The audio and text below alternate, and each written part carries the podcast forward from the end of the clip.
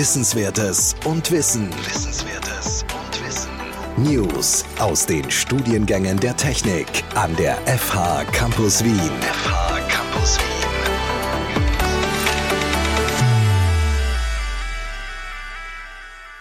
Die beiden Schwerpunkte in unserem Bachelorstudium Computer Science and Digital Communications sind Softwareentwicklung und Kommunikationsnetze. Beide Bereiche sind stark nachgefragt und bilden das Rückgrat für viele künftige Entwicklungen, wie beispielsweise Internet of Things, Industrie 4.0, künstliche Intelligenz und Internet of Behavior. Die beiden Schwerpunkte kommen im dritten Semester in der Lehrveranstaltung Network Applications zusammen. Hier werden Sie Protokolle, Architekturen und Konzepte für die Entwicklung von Netzwerkapplikationen kennenlernen und Netzwerkdienste wie Web, E-Mail und FTP selbst implementieren. In dieser Folge stellen wir Ihnen gemeinsam mit den Vortragenden diese Lehrveranstaltung vor. Die Entwicklung der Informatik und digitalen Kommunikation war nie so schnell wie heute. Und sie wird nie so langsam sein wie heute. In diesem Podcast stellen wir wichtige Themen rund um unsere Informatikstudiengänge der FH Campus Wien vor, die Sie optimal für diese Entwicklung vorbereiten werden. Willkommen zu dieser Folge von unserem Podcast 10 nach 10. Mein Name ist Igor Miladinovic und ich bin der Studiengangsleiter von den Studiengängen Computer Science and Digital Communications und Software Design and Engineering mein Name ist Sigrid Schäfer-Wenzel und ich unterrichte in diesen beiden Studiengängen. Das Thema von der heutigen Folge ist Network Applications. Das ist eine Lehrveranstaltung, die bei uns im dritten Semester im Bachelor angesiedelt ist. Wir reden mit Heimo Hirner und Bernhard Tauchner, die diese Lehrveranstaltung abhalten. Am Anfang würde ich Heimo und Bernhard bitten, sich kurz vorzustellen. Hallo, mein Name ist Heimo Hirner es freut mich wieder in eurem Podcast zu sein. Ich bin hier seit ein paar Jahren an der FH Campus Wien für netzwerknahe Gegenstände, Unterrichtsgegenstände verantwortlich. Ich unterrichte eben in Netzwerkapplikationen mit meinem Kollegen Bernhard Daufner in Gegenständen wie Internet of Things, das heißt alle Dinge, die Netzwerkkommunikation benötigen. Bevor ich an die FH Campus Wien kam, war ich in einem Telekommunikationsunternehmen in der Softwareintegration für Operation Support Systeme, SCADA-Systeme, also Dinge, die man früher noch nicht Internet of Things nannte, die aber in diesen verteilten Systemen beheimatet sind. Hallo, mein Name ist Bernhard Taufner. Ich bin ebenso wie mein Kollege Heim Hirner auch schon vier Jahre hier an der FH tätig. Meine Fachgebiete hier an der FH sind unter anderem Web Technologies, Security und eben auch die Netzwerktechnik. Bevor ich angefangen habe, an der FH zu unterrichten, habe ich selbst auch mein Studium absolviert und mich im Laufe meines Studiums auch in den Bereichen der IT-Security spezialisiert. Davor und auch während des Studiums habe ich als Netzwerkadministrator gearbeitet und auch als Webdeveloper zusätzlich. Das heißt, vor dem Studium, während dem Studium und auch nach dem Studium habe ich mich mit diesen Bereichen schon beschäftigt. Vielen Dank. Könnt ihr uns die Inhalte der Lehrveranstaltung Network Applications kurz vorstellen? Network Applications ist eine, würde ich sagen, doch recht zentrale Lehrveranstaltung im Studiengang Computer Science and Digital Communications. Hier verbinden wir die Software, die unsere Studierenden entwickeln oder wer auch immer, mit dem Netzwerk. wie wir wissen, in unseren heutigen Zeiten haben wir so gut wie keine Applikation, sei es auf mobilen Devices, sei es auf Servern, PCs etc., die keine Netzwerkverbindung und keine Netzwerkanbindung benötigen. Die Grundlagen für diese Applikationen, die Protokolle, die Connections zwischen den Software-Elementen und den Transportlayern, den IP-Layern, die im darunterliegenden Netzwerk ist, diese Grundlagen nehmen wir in dieser Lehrveranstaltung durch. Vielen Dank. Was uns jetzt interessieren würde, ist, wie diese Lernveranstaltung organisiert ist, beziehungsweise gibt es Aufgaben oder Teile, für die du Heimat zuständig bist und Teile für, für du, Werner, zuständig bist. Also wie ist das Ganze aufgeteilt und wie ist das Verhältnis zwischen Vorlesung und Übung? Insgesamt ist es so, dass diese Lehrveranstaltung grob in zwei Teile eingeteilt ist. Wir haben auf der einen Seite theoretische klassische Vorlesung mit einem klassischen Frontalvortrag, wo wir gemeinsam auch mit Studierenden die theoretischen Inhalte erarbeiten. Im Vordergrund dieser Lehrveranstaltung steht aber auch die Praxis. Das heißt, alles, was wir uns theoretisch erarbeiten, versuchen wir dann gemeinsam mit Studierenden innerhalb einer Übung in die Praxis umzusetzen. Und hierbei haben wir keine einzelnen abgeschlossenen Übungen, sondern wir haben eine gesamte Übung, die sich über die gesamte Lehrveranstaltung zieht. Das bedeutet, wir bauen ein Netz auf in einer virtuellen Umgebung. Diese virtuelle Umgebung wird von uns zur Verfügung gestellt auf dieser virtuellen Umgebung können auch die Studierenden jederzeit weiterarbeiten. Das heißt, vor der Übung kann gearbeitet werden, während der Übung kann daran gearbeitet werden, nach der Übung kann weiterhin daran gearbeitet werden. Das Problem bei Netzwerken ist es sehr oft, dass man immer wieder neue Komponenten hinzufügen muss. Vielleicht einen Namensserver, einen E-Mail-Server, Webserver. Und diese Komponenten müssen in Kombination miteinander natürlich weiterhin funktionieren. Das ist sozusagen der Inhalt dieser praktischen Umsetzung der Lehrveranstaltung, dass diese Komponenten miteinander noch funktionieren und man sieht, was passiert, wenn ich ein Netzwerk größer gestalte, welche Probleme habe ich dabei, was, worum muss ich mich kümmern. Das ist der zentrale Inhalt letztlich der Übung. Vielen Dank. Könnt ihr uns vielleicht noch mal genauer erklären, auf welchen Inhalten aus dem ersten Studienjahr ihr aufbaut? Das heißt, was sollten die Studierenden mitbringen für euer Fach? Im ersten Studienjahr machen die Studierenden in den zwei Lehrveranstaltungen Networking 1, Networking 2 die unteren Lehr der Netzwerkstruktur. Dieses Netzwerk ist aufgebaut in einem Layered Approach von dem physikalischen Layer, das heißt von den Kabeln, von der Luftschnittstelle, die wir in einem WLAN oder ähnlichen haben, über die unteren Protokolle, das Internetprotokoll IP bis zu den Transport Layer Protokollen. Das heißt, all die Technologien, die dafür sorgen, dass die Datenpakete zwischen den Rechnern verteilt werden. Das wird im ersten Studienjahr gemacht. Darauf aufbauend setzen wir mit dieser Lehrveranstaltung ich würde jetzt nicht sagen die Krone auf, aber doch einen wesentlichen Teil des Gesamtsystems, indem wir über die Applikationen auf diese Netzwerkstruktur zugreifen und es den einzelnen Applikationen, den Prozessen ermöglichen, Daten auszutauschen, miteinander zu kommunizieren und so eben diese Netzwerkapplikationen äh, zu realisieren. Vielen Dank. Ich finde auch diese Metapher nicht ganz falsch, das mit der Krone. Es ist tatsächlich so, dass man mit dieser Veranstaltung den Pflichtpfad im Bereich Netzwerktechnik im Studium abschließt. Es gibt im ersten und im zweiten Semester Network Technologies 1 und 2 und im dritten Network Applications. Danach können die Studierenden als Wahlpflichtmodul sich weiter mit dem Thema beschäftigen, aber das ist eben optional. Und da damit sozusagen ein Ausbildungspfad, so Pflichtpfad abgeschlossen wird im Bereich Kommunikationsnetze, mich würde interessieren, auf welche Berufe bereitet diese Lehrveranstaltung vor?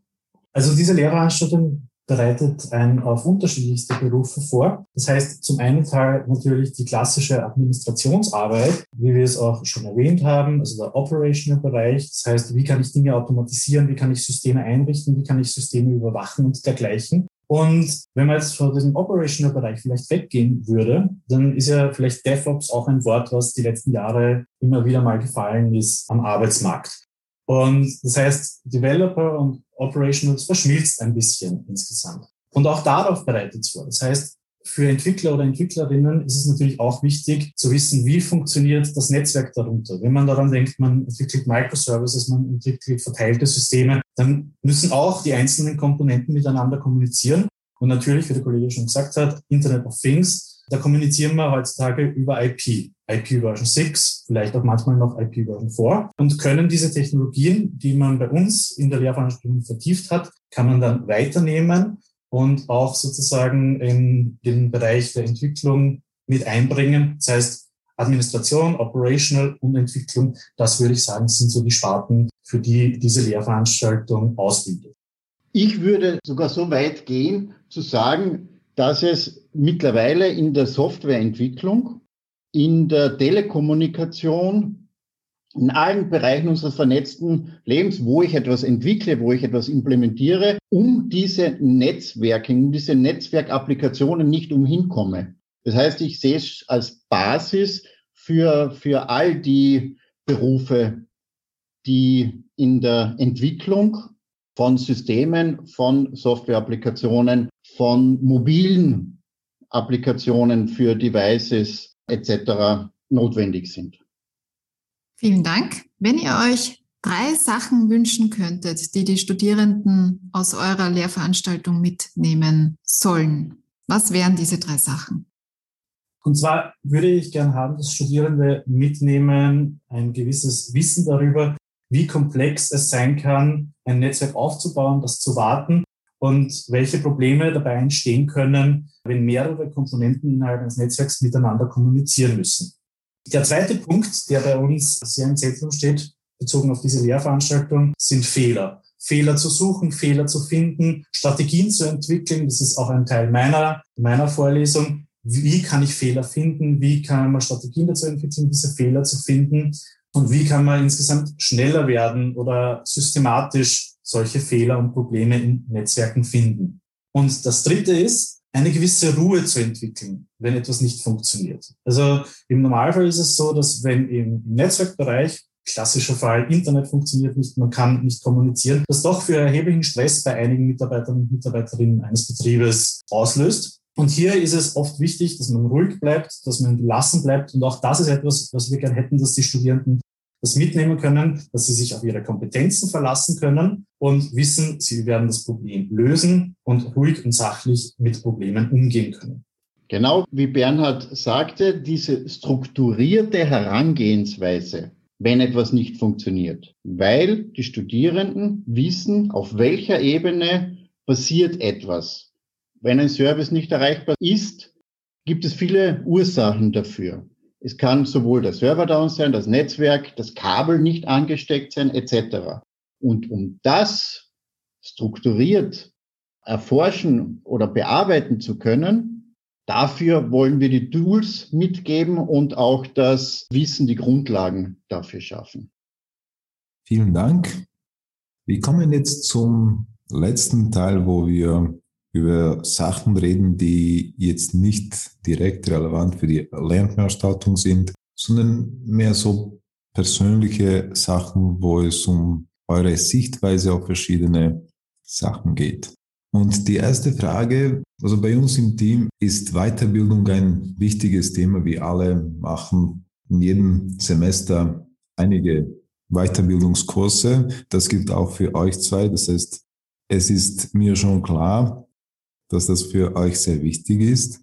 Die Frage ist, was bedeutet äh, Ausbildung in Form eines Studiums für euch?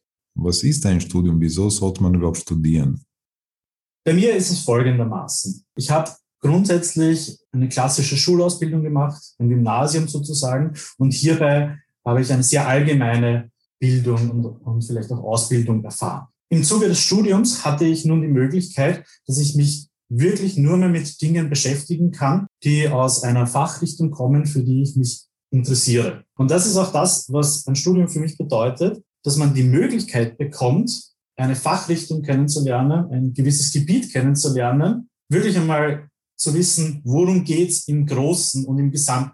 Und das ist das, was mir das Studium bietet, wo ich der Meinung bin, dass einem das ein Studium bieten sollte, zu zeigen, das sind die relevanten Themen, die in Inhalt dieses Studiums sind, die Inhalt dieser Fachrichtung sind. Und ich habe nun die Möglichkeit, als Studierender innerhalb dieser Fachrichtung mich zu spezialisieren und auf gewisse Themen zu stürzen. Das bedeutet für mich Studium beziehungsweise auch Studieren insgesamt. Wie Bernhard gesagt hat, dieses Aneignen von Fachwissen, dieses sich eine Zeit lang intensiv mit einer Materie, die einen interessiert, was ich natürlich hoffe, warum sollte ich etwas studieren, was mich nicht interessiert, diese Möglichkeit, sich über eine längere Zeit damit intensiv zu beschäftigen, ist sicher ein wesentlicher Antriebsfaktor für ein Studium. Einen anderen wichtigen Aspekt, den ich sehe, ist, dass ich neben der Anhäufung von Wissen, die ich in relativ kurzer Zeit mache, was natürlich anstrengend ist, lerne oder mir selbst erarbeite, in komplexen Zusammenhängen zu denken und mir diese Grundlagen selbst erarbeite. Es ist zwar schön, in der Vorlesung zu sitzen und die einzelnen Elemente zu hören, vorgetragen zu bekommen, die Zusammenhänge dieser Elemente, wie das Ganze zusammenspielt, das muss ich mir im Endeffekt dann selbst erarbeiten. Hier beim Studium habe ich diese Möglichkeit und wir sehen das ja auch bei unseren Studierenden. Wir haben es auch alle selbst erlebt, die studiert haben, die Entwicklung, die ich als Person in dieser Zeit mache. Von an, ich möchte nicht naiven Anfang sagen, aber doch von an sehr eingeschränkten Sichtweise auf das Thema, um das Ganze dann im Gesamtkontext am Ende zu sehen und auch eine eigenständige Arbeit in Form einer Bachelorarbeit, später der Masterarbeit ablegen zu können. Also ich finde es schon als sehr persönlichkeitsgestaltende Form und intensive Arbeitsphase im Leben. Und natürlich lernt man jede Menge Leute kennen, das darf man auch nicht vergessen. Es ist ja neben dem fachlichen und dem Know-how ein sehr intensives soziales Erlebnis auch, so ein Studium, wo man Leute aus unterschiedlichsten Gegenden kennenlernt neue Leute, mit denen, deren Sichtweisen kennenlernt, mit denen sich austauscht. Gerade hier bei uns am FH Campus gibt es die unterschiedlichsten Fachrichtungen. Das heißt, ich bin nicht nur auf meinen Informatikbereich oder Technikbereich beschränkt. Wir bieten ja auch den Austausch in Projekten an, den departmentübergreifenden. Und ich baue mir hier ein Netzwerk für mein Leben auf von lauter interessanten Menschen. Vielen Dank für diese wirklich tollen Antworten. Zwei Fragen haben wir noch für euch. Ich weiß, dass ihr euch auch viele Gedanken darüber macht, wie ihr eure Prüfungen gestaltet. Was bedeutet Prüfen für euch? War mit dieser Frage schon das letzte Mal konfrontiert und habe es da im letzten Podcast, bei dem ich dabei sein durfte, und habe es da schon auch als ein etwas notwendiges Übel bezeichnet, dem wir uns alle stellen müssen, die Studierenden, die Lehrenden. Es ist ein Nachweis eines Wissens, das ich mir in dieser Lehrveranstaltung angeeignet habe. Zum einen Teil theoretisch, zum anderen kann ich praktisch etwas umsetzen. Die Gestaltung dieser Prüfung ist für uns Lehrende eine Herausforderung, die die Studierenden wahrscheinlich auch etwas aus ihrer Sicht unterschätzen. Die müssen die Leistung erbringen im Laufe dieser Prüfung. Aber im Großen und Ganzen ist ein Nachweis zu erbringen, dass ich mir diesen Titel, dieses Studium erarbeitet habe und dass ich das Wissen, das andere von mir erwarten, wenn ich rausgehe, habe. Für mich gibt es stellt das Prüfen zwei Dinge zur Verfügung. Zum einen kann man überprüfen, ob faktisches Wissen besteht, zum anderen, ob etwas verstanden wurde. Und uns ist natürlich das, ob etwas verstanden wurde, doch deutlich wichtiger insgesamt. Oder mir persönlich ist das deutlich wichtiger. Also mir ist wichtiger, wenn jemand fünf Dinge versteht, als zehn Dinge auswendig zu lernen insgesamt. Nichtsdestotrotz ist es auch wichtig, um Dinge verstehen zu können, gewisse Informationen abgespeichert zu haben. Das heißt, auch wie beim Kollegen, es ist ein notwendiges Übel insgesamt. Jedoch merke ich schon, dass ein Prüfungstermin Studierenden motivieren kann, etwas abzuspeichern, etwas zu lernen insgesamt. Ich kenne das auch von mir selber. Auch der Prüfungstermin hat mich selbst immer wieder motiviert, doch etwas bis zu einem gewissen Tag, Datum zu lernen. Und dieses Wissen, das man dann abgespeichert hat, vielleicht ist das glaubt man, dass es ein Jahr später nicht mehr vorhanden ist. Aber man kann Ableitungen treffen durch dieses abgespeicherte Wissen. Und wir haben eingangs über Fehler geredet und wie man vielleicht Fehler findet. Und beim Fehlerfinden gibt es auch so etwas, das könnte man Gefühl nennen. Und umso mehr Wissen man schon mal aufgenommen hat in sich, umso mehr Gefühl kann insgesamt entstehen, dass man Probleme lösen kann. Und da finde ich, ist Prüfen schon etwas, was sozusagen hilfreich sein kann, insgesamt, um jemanden dazu bringen, Wissen abzuspeichern. Vielen Dank. Wir kommen zu der letzten Frage. So eine Lehrveranstaltung ist immer so eine Kombination aus Studierenden, Vortragenden und Inhalten. Und bis jetzt haben wir über Inhalte gesprochen. Jetzt würde mich interessieren, was ist für euch eine gute Vortragende oder ein guter Vortragender? Was sind die Eigenschaften von so einer Person? Eine gute Vortragende würde ich als eine Person bezeichnen, die ihr Fach aus Überzeugung mit einer Begeisterung versucht, den Studierenden nahezubringen. Das heißt, ich weiß, warum dieses Fach für die Studierenden relevant ist und ich bemühe mich in einer verständlichen Art und Weise, auch immer wieder in einer neuen Art und Weise, wenn sie mein Fach weiterentwickelt, den Studierenden nahezubringen und einen Teil der Studierenden auch dafür zu begeistern. Alle werde ich nie erreichen, aber dennoch immer zu versuchen, die Relevanz nahezubringen und auch eine Freude mit dem Fach. Weil natürlich ist das Lernen mühsam, lästig etc., aber man kann mit dem Ding ja dann was machen. Es ist ja nicht so, dass das für eine Prüfung und erledigt ist. Das Fach ist wie das Studium der Anfang einer Reise. Und auf diese Reise sollten wir unseren Studierenden eine Idee geben, wie sie mit Schwung ihre eigene Reise angehen können. Für mich ist eine gute Vortragende oder ein guter Vortragende eine Person, welche es schafft, wenn ich aus der Sicht von Studierenden sprechen würde, mich an die Grenze meiner Komfortzone ein bisschen über meine Komfortzone hinweg und sobald ich über diese Komfortzone hinweg bin, auch wieder zurück in die Komfortzone bringen kann. Das heißt, die Grenzen erkennt, wo kann man mich reizen, wo kann man, wo kann ich vielleicht etwas noch selber tun, wo sollte ich mir selbst Dinge vielleicht erarbeiten oder wo brauche ich Hilfe. Und an dieser Grenze kann man meiner Meinung nach am meisten lernen, am meisten mitnehmen insgesamt. Und das wird für mich eine gute Vortragende ausmachen, sozusagen nicht jemand, der lediglich motiviert oder dergleichen, sondern auch vielleicht sogar inspiriert für ein gewisses Thema inspiriert zum Selbsterarbeiten, zum Selbstweiterarbeiten und Interesse nicht zunichte macht von Studierenden, sondern dieses fördert und fordert. Vielen Dank für diese spannenden Einsichten in eure Lernveranstaltung und auch über diese allgemeinen Sachen. Danke auch an unsere Zuhörerinnen und Zuhörer für die Teilnahme und wir hören uns wieder in der nächsten Folge. Bis dann. Bis zum nächsten Mal. Ciao. Ciao.